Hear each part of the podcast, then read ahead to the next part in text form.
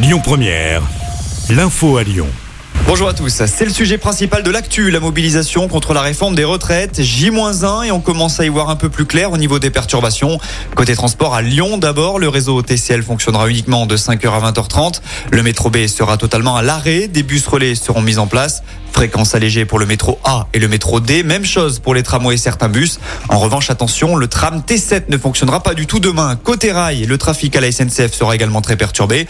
Un TGV sur 3 en circulation, 1 sur 2 sur l'axe sud-est, 2 sur 5 pour les Ouigo. Comptez également 2 TER sur 10 en moyenne dans la région. Les intercités, eux, seront quasiment à l'arrêt demain. Et puis, des perturbations également à prévoir dans les établissements scolaires. Les syndicats doivent communiquer à ce sujet d'ici ce soir. Du côté de la Grogne à Lyon, la manifestation partira à 14h de la manifestation des tabacs. Le cortège prendra ensuite la direction de la place Bellecour. Rappelons que le 19 janvier dernier, entre 23 000 et 38 000 manifestants avaient défilé dans les rues lyonnaises.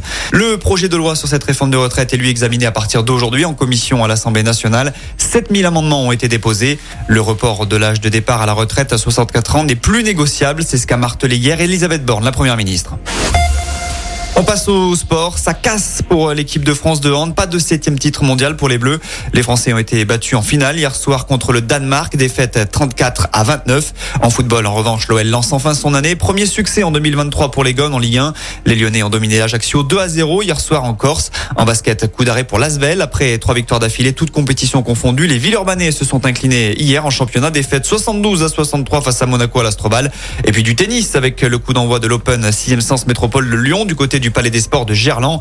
La Lyonnaise Caroline Garcia, ambassadrice du tournoi, jouera son premier tour demain.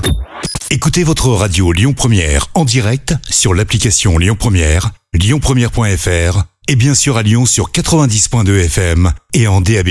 Lyon Première